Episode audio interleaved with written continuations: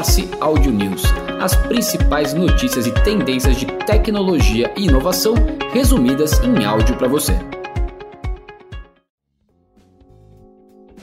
Olá, eu sou João Carvalho e esse é o Morse Audio News do dia 18 de maio de 2023, com as principais notícias de tecnologia e inovação que podem impactar o dia a dia dos seus negócios. Começamos com o Twitter que tentará recontratar alguns de seus funcionários demitidos ultimamente. Durante uma entrevista com David Faber, da CNBC, Elon Musk disse que o Twitter provavelmente tentará recontratar alguns dos milhares de funcionários que ele demitiu. Nos seis meses desde a aquisição de Musk, o número de funcionários do Twitter caiu 90%. Musk disse à CNBC que tempos de desespero exigem medidas desesperadas, Portanto, não há dúvida que algumas das pessoas que foram demitidas provavelmente não deveriam ter sido cortadas, mas na época acabaram estando ali no calor da emoção. Musk também repetiu uma metáfora que usou pela primeira vez em dezembro do ano passado, comparando o Twitter na época com um avião que se aproximava do solo em alta velocidade com os motores em chamas, por isso que teve que fazer uma manobra brusca ali na época. O volume transacionado de pagamento com Pix na adquirente rede do Itaú cresce 136% no trimestre e teve um aumento de 76% em valor transacionado com o arranjo de pagamento do Banco Central nesse primeiro trimestre, na comparação com o mesmo período de 2022.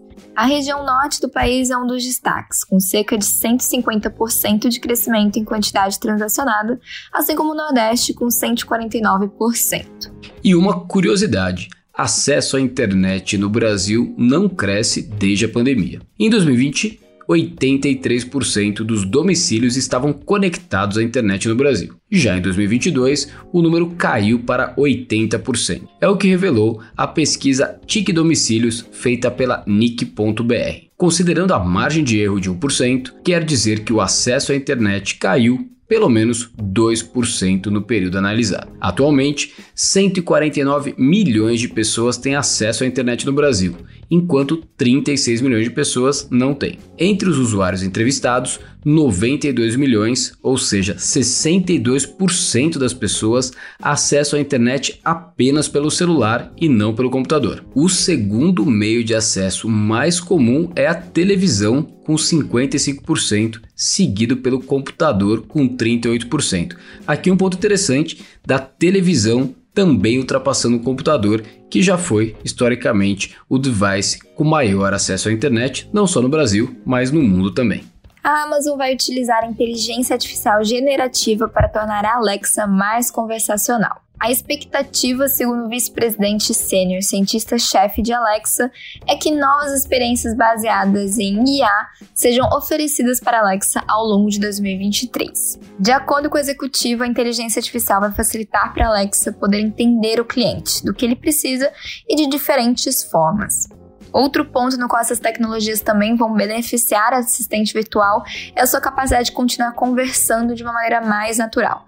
Isso porque sistemas de inteligência artificial generativa usam o contexto da conversa para responder a novas perguntas ou comandos.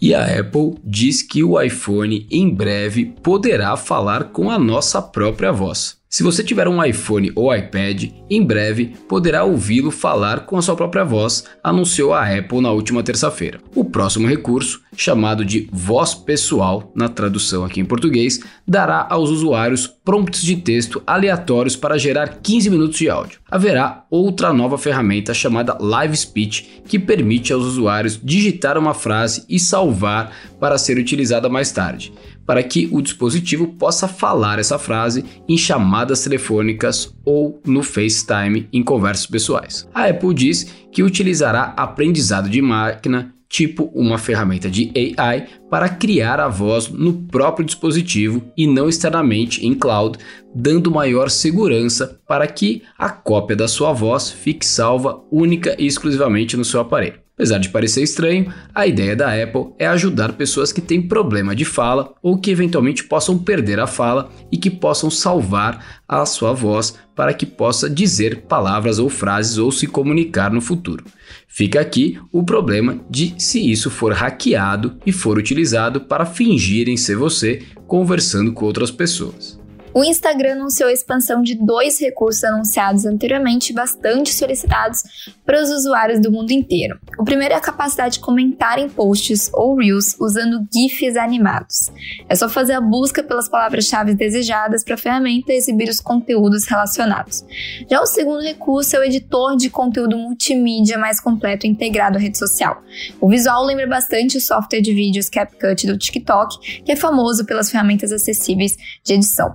É possível cortar, acelerar, dividir, substituir e usar vários recursos antes disponíveis no editor básico. E agora falando um pouquinho de games, a décima edição da pesquisa Game Brasil mostra que 70% da população no Brasil afirma jogar algum tipo de jogo eletrônico e mostra preferência por inserções de marcas dentro dos jogos. A pesquisa, que foi realizada pela SX Group e Go Gamers em parceria com a Blind New Research e com a ESPN, revelou que 69,6% do público gamer no Brasil gosta quando as marcas aparecem dentro dos jogos, como em skins de avatares, equipamentos exclusivos, entre outros itens, dentro do contexto do jogo. E 60,3% dos jogadores preferem comprar produtos de marcas que realizam esse tipo de publicidade. Os dados são ligeiramente maiores quando se trata de publicidade em eventos de jogos. 73,4% gostam de marcas que patrocinam campeonatos, atletas de esportes, celebridades da indústria, eventos ligados a jogos e outras modalidades. E 66,5% preferem comprar dessas marcas a TOTUS anunciou a compra da Lexus, que é uma startup especializada em soluções de integrações com marketplaces online. Segundo destacou a TOTUS em nota imprensa, o negócio envolveu a compra de 100% da Lexus pelo valor de 13,2 milhões de reais. De olho no early stage, ou seja, os investimentos feitos em startups que estão começando, a A16Z prepara um fundo para investir em fundos que tenham essas empresas. Em um mercado onde grandes fundos de late stage, ou seja, investimentos em empresas que já estão no estágio mais avançado, estão com dificuldades para assinar cheques generosos para startups, a Anderson Horowitz, também conhecida como A16Z, está pensando em uma solução diferente para alocar recursos.